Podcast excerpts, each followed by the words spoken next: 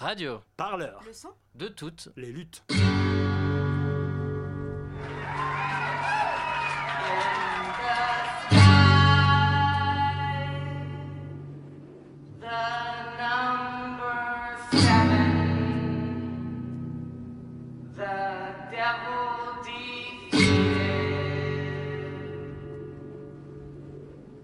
Bonjour euh, Sandra Regnou.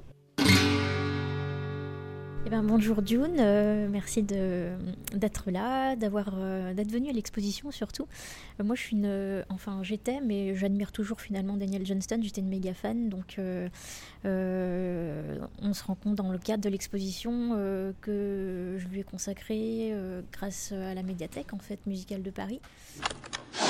My name is Daniel Johnson. This is the name of my tape, and it's Hi, How Are You? And I, I was having a nervous breakdown when I recorded it. try to remember, avant dessins de Daniel et aussi présenter ma collection personnelle de dessins. Pourquoi? Parce que euh, il y a l'année dernière un livre qui est sorti en français sur euh, la production artistique de Daniel Johnston de 79 à 86, qui est écrite par euh, Xavier Lelièvre et c'est sorti aux éditions Camion Blanc. Bref, en fait, c'est même euh, mon copain à la base qui avait qui était tombé sur le livre et qui m'a dit tiens t'as vu il y a un livre sur Daniel Johnston et tout et en fait quand j'ai vu ça je dis ah ouais le premier livre en français qui existe sur Daniel Alors Daniel Johnston, vous en reparlerez plus longuement, mais c'est un artiste euh, qu'on va qualifier d'assez culte, c'est-à-dire qu'il n'est pas très très connu surtout en Europe, il est plus aux États-Unis. Euh, il est à la fois dessinateur et musicien. Euh, et ici, ce qu'on montre dans l'exposition sont principalement des dessins qu'il a fait. Damien Poncé, curateur d'exposition à la médiathèque musicale de Paris. David Bowie a écrit une chanson sur lui, euh, sans le nommer, mais c'est, alors c'est pas, c'est, il parle d'un certain Jackson qui enregistre des, des chansons sur cassette dans sa cave. Enfin, c'est le portrait de Johnson.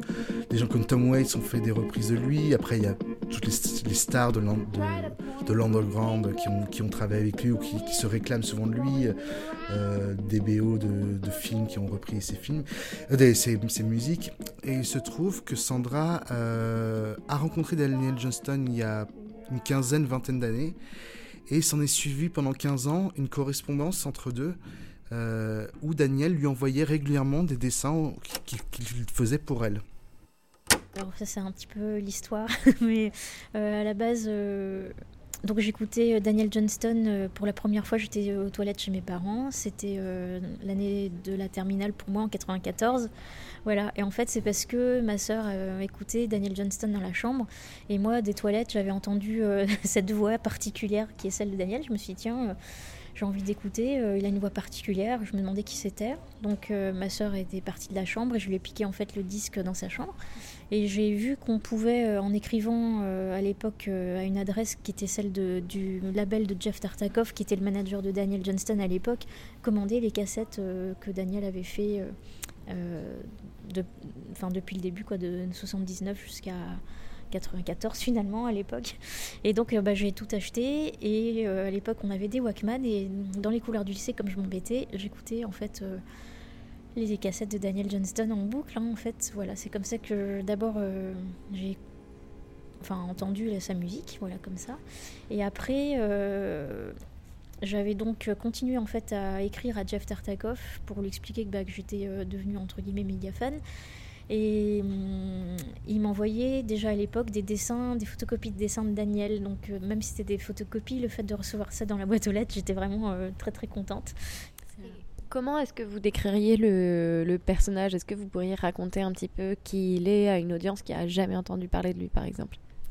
Euh, oui, en fait, euh, donc au départ, c'est déjà quand il était enfant, c'était quelqu'un qui avait du talent pour le dessin et il a perdu sa confiance en lui à peu près quand il était euh, dans ses années de lycée, en fait. Et puis après, il a décidé de faire une école d'art. Et donc c'est aussi euh, malheureusement vers cette é- période-là, cette époque-là, euh, dans les années 78-79, je pense, où il a commencé à avoir des, des douleurs. Ça a commencé par des douleurs dans les, dans les bras et en fait, euh, il est devenu euh, finalement maniaco-dépressif. Euh, et euh, bah, tout au long après de sa carrière ou même de sa vie tout court, il a dû se battre en fait entre et des moments. Enfin, en fait, il avait à chaque fois on, essayait de trouver des traitements de médicaments et s'il les prenait pas, il pouvait à ce moment-là bah, retomber dans, des, accès de, folie ou voilà ou, ou alors où il avait plus goût à rien. Enfin, voilà. Donc euh, c'était un petit peu difficile pour lui, mais en fait, il s'est toujours, euh, c'est comme un boxeur, hein, il a reçu des coups, mais à chaque fois, il a réussi à se relever aussi. Et euh, notamment après, je crois qu'ils ont trouvé un traitement qui lui convenait, et c'est justement à ce moment-là qu'il a commencé à faire des tournées en Europe. Et, et... This is Daniel Johnston speaking from a mental hospital. They tell me I'm crazy here. Out come the demons. Demons, demons. Et puis voilà, il a. alors je, je, ne connais pas ses pathologies exactement, mais je pense que c'est avant tout un maniaco-dépressif euh, lourd, on va dire, enfin profond, euh, qui fait qu'il a. a rapidement sombré voilà, dans une sorte de, de mélancolie et, avec des médicaments et sous la tutelle de son père et qui s'est enfermé dans son, dans son monde euh, qui, qui, maîtrise très bien, qui est une sorte de, de panthéon, de d'allégorie et, dans ses dessins, chaque personnage récurrent ont, un, ont, une signification et souvent un lien avec la, la, société de consommation, en tout cas la société dans laquelle il a grandi euh, aux États-Unis. Et donc justement, est-ce que vous pourriez décrire certains de ces dessins vu qu'on en parle à l'oral Alors c'est un, musicien et un artiste qui, était fasciné par euh, euh, en fait toute l'image des comic books américains. Il, lisait beaucoup ces comic books euh, américains, donc des personnages comme Captain America, euh, des Marvel, euh, Hulk. donc tous ces personnages-là qui ont qui faisait partie aussi de la propagande américaine, notamment euh, post, euh, post-seconde guerre mondiale, où on voit Captain America donner des coups de poing à Hitler, par exemple. C'est des dessins que lui-même a refait. Donc il y, a y a certains de ces personnages qui viennent de cette mythologie, de cette mythologie-là, qui s'est réappropriée. Donc Captain America, Hulk, euh, des personnages comme ça, très pop, on va dire. Il a un personnage culte qui est une sorte de grenouille avec des, des yeux qui sortent comme deux tentacules, euh, qui est le, la version gentille de la grenouille. Et en fait, quand elle s'échappe et qu'elle devient incontrôlable et qu'elle qu'elle revêt un, axe, un, un, aspect plus négatif, euh, ses yeux deviennent tentaculaires et il y a au moins cinq ou six yeux et elle fait des grimaces, elle montre les dents. Euh, il y a beaucoup de personnages, une sorte de, de, de profil avec la, la, le haut du crâne coupé avec un creux dedans. Euh, lui se dessine souvent en âne. Il se met en situation avec des monstres, des, personnages euh, euh, fantasmagoriques. Voilà. Mais on entre, à la fois des personnages qui, qui, sont les siens, la grenouille, l'âne, certains personnages avec ses crânes ouverts, qui cohabitent avec euh, euh, bah, Wonder Woman, Captain America, euh, Casper le, le, fantôme, euh, revisité. Est-ce qu'il y a un côté du coup thérapeutique euh, à, ces, à ces dessins? Est-ce qu'il a voulu euh, soigner justement ces pathologies par le dessin? Ou, euh, ou est-ce que finalement non il dessinait À mon avis, il le faisait pas pour se soigner. C'était pas dans une, dans, c'était pas dans une, enfin là je, je d'après ce que j'en sais et, l'impression que donnent ces, dessins, comme sa musique, d'ailleurs, c'est pas pour se soigner. Par contre, il y a peut-être quelque chose d'explicatoire de, et de, de, une façon de, mettre sur papier ou sur cassette pour sa musique euh, bah, toute la souffrance qu'il peut y avoir euh, en lui euh, et voilà l'idée de, passer du temps à, à dessiner et à mettre sur papier ces névroses, ces fantasmes, ou je pense que c'est expi expiatoire et voilà. Euh, donc en effet, je pense pas que ce soit un but thérapeutique. Euh, il a été sous médicaments, il doit être encore, donc c'était plutôt ça qui était promu par ses médecins. Je sais pas si c'est, mais disons que l'art a toujours fait du bien et fait du bien à n'importe qui et je suis persuadé que quand quelqu'un comme ça est en souffrance et qu'il est talentueux en plus qu'il trouve une, une forme artistique qu'il maîtrise et qui trouve en plus un public, c'est-à-dire qu'il a des échos, puisque euh, ça, il a continué d'autant plus qu'il avait de, de, public. Gilles Deleuze. Euh, je prends le cas célèbre de Artaud. 11 septembre 1973. Je trouve qu'il y a quelque chose de très scandaleux à dire euh, non, Artaud, c'était pas un malade, c'était pas un schizo. Euh, il avait trop de génie pour ça, ou trop de, je sais pas, ou trop de signifiant pour ça. Pourquoi c'est scandaleux? Parce qu'à la lettre, il n'y a aucune raison de faire d'Artaud une idole. Moi, j'ai le sentiment que Artaud, il n'y en a pas un, il y en a 40, il y en a 100, il y en a 200 à la même époque. Il y en a 200 seulement, ils sont dans les greniers d'hôpitaux. Des, des types qui, à la même époque, ont fait des choses que nous, nous aurions euh, toute raison de dire euh, aussi belles, aussi fantastiques, etc. Mais il suffit, il suffit de regarder dans, dans les hôpitaux avant que ce soit jeté des, des bouts de papier de schizo pour voir enfin ce que c'est que cette littérature. Il faut même pas appeler euh, brute ou il faut pas appeler art brut, etc. C'est du flux pur. hein. Alors, Artaud, lui, il a été en position d'être édité, récupéré, œuvre complète, etc. hein, par ceux-là même qui pourtant l'ont fort maltraité de son vivant. hein. Bon, c'est- rien. Mais encore une fois, il y en a plein comme ça. Il y en a plein qui n'ont pas été pris dans le circuit. Un jour, on peut tomber dessus dans un grenier. hein. Ici, on a travaillé avec des, des IME, donc des instituts médico-éducatifs, euh, qu'on a reçus, qui se font de la musique ou du dessin. Et je discutais avec les, gens qui, les- encadrent, et, notamment il y a un groupe qui s'appelle les Harris, qui est un groupe euh, d'autistes qui font une sorte de punk rock. euh. Ils viennent demain à la médiathèque pour, euh, jouer un petit peu et surtout dessiner l'exposition, parce qu'ils sont y des très très bons dessinateurs. Et là aussi, il y a des très bons artistes, très pertinents. Parce qu'ils, dans leur euh, spécificité, euh, ils développent d'autres aptitudes euh, et souvent artistiques. Et donc j'en parlais avec les encadrants qui, pour eux, le fait de créer un groupe et des choses comme ça, ce n'est pas du tout de la musicothérapie. C'est un projet artistique. Mais il se trouve que ce projet purement artistique bah, fait du bien et fait avancer et donne des armes à ces gamins, euh, parce qu'ils sont assez jeunes, pour euh, avancer, puisque le but des, IME, c'est quand même de, leur, de, les, de les armer pour ensuite euh, les amener petit à petit vers l'autonomie.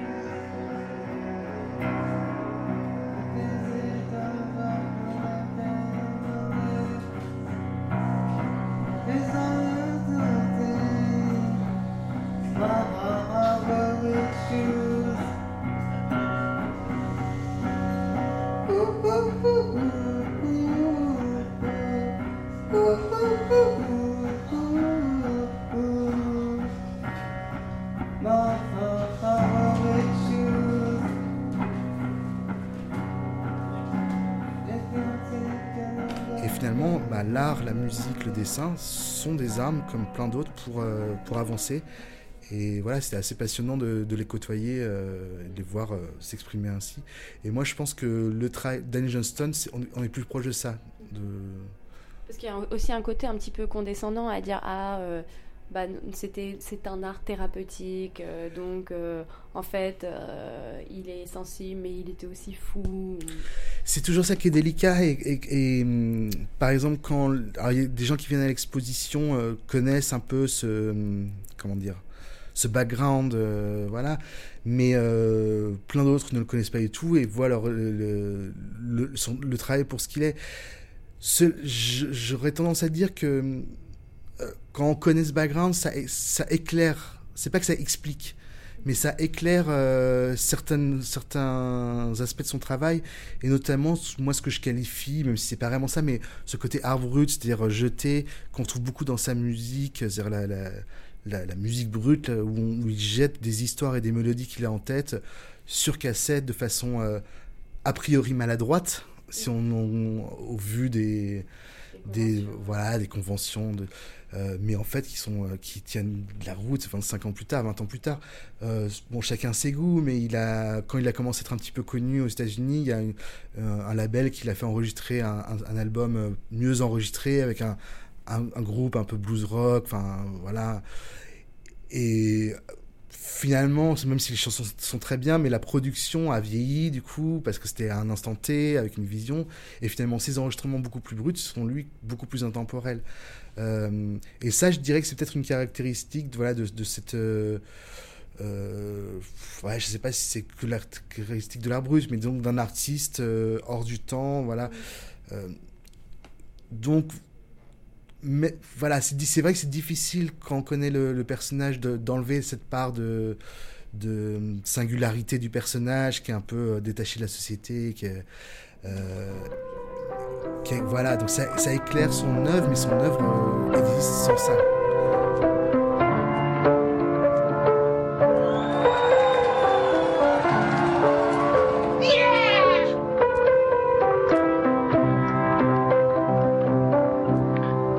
Listen up and I'll tell a story about an artist growing old. Some would try for fame and glory, others aren't so bold.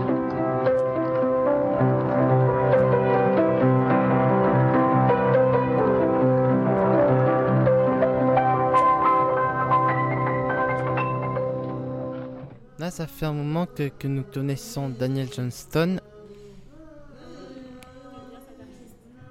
Oui. Qu'est-ce qui, qu'est-ce qui l'inspire pour toi, Daniel Johnston? Bah, euh, là, il est, il est- il était dans les années 80, 90 et 2000. Moi, j'ai- j'ai- j'ai- j'aime bien écouter ça. T'en connais beaucoup de ses chansons?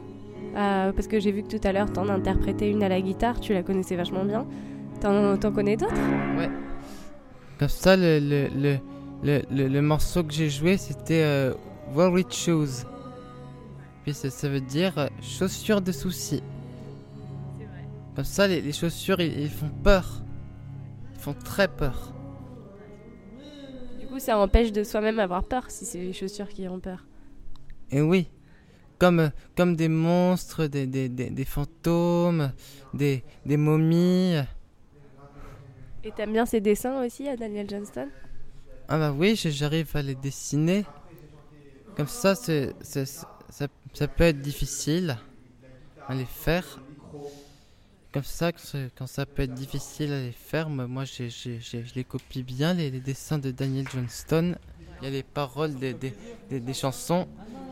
Là, il y a aussi les, les dessins, les... les... aussi les, les dessins, les, les albums, les... les, Et les toi disques. Et toi, Tristan, tu fais partie du groupe de musique Les Harris, c'est ça? Ouais, je fais partie des Harris. Cool. Et tu fais de la, de la basse Ouais. Merci. Ouais, pas de souci. Tu fais de la basse, de la guitare, tu fais quoi comme instrument? Moi, je joue la, la batterie. Comme ça, j'ai fait 1, 2, 3, 4. Never looking back, nothing seems to slow you down. running water, running water. Where are you running from? You, you always seem to be on, the run. You always seem to be on the run. Comme ça, avec mon copain Balthazar, on, on, on fait 1, 2, 3, 4, 5, 6, 7, 8. Trop bien. Trop bien. Et vous avez eu des concerts récemment ou pas? Euh, pas récemment, mais... Bientôt? Ouais, bientôt. C'est quand ton prochain concert, tu sais? Ah, mon prochain concert, c'est dans deux semaines. ça, va, ça va se passer où? Là, ça va se passer en, en salle théâtre à l'hôpital de jour d'Antony. Parce que moi, je suis à Antony. Ok. Trop bien. Trop cool. Et là, tu vas, tu vas jouer de la batterie là-bas? Ouais, là-bas, je, je vais jouer de la batterie. Après, je, je joue le, le, le, le clavier ou le, le vintage. Comme ça, moi, je passe à la radio des Harris. oui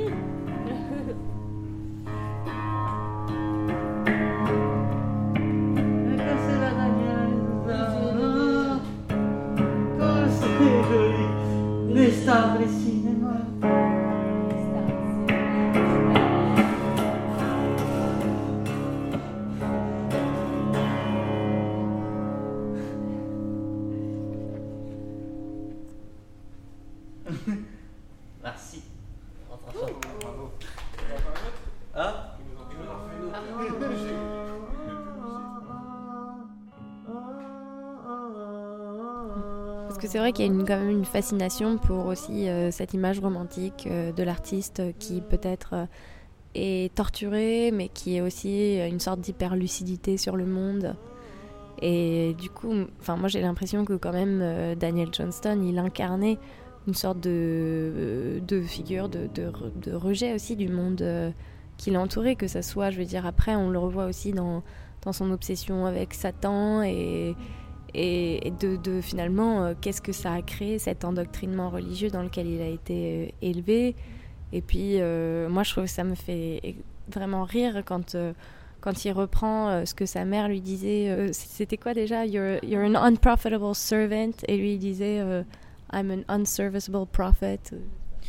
Oui, de toute façon, ce qui est sûr, c'est que Daniel vit dans son monde, mais il n'est pas non plus inconscient du monde qui se passe à côté. C'est-à-dire qu'il a tout à fait conscience, mais il a peut-être pas forcément envie de rejoindre ce monde-là, parce que justement, est-ce que son monde à lui, est-ce que c'est un monde euh, qui est plus fou, ou est-ce que c'est le monde euh, à côté qui est euh, finalement plus fou?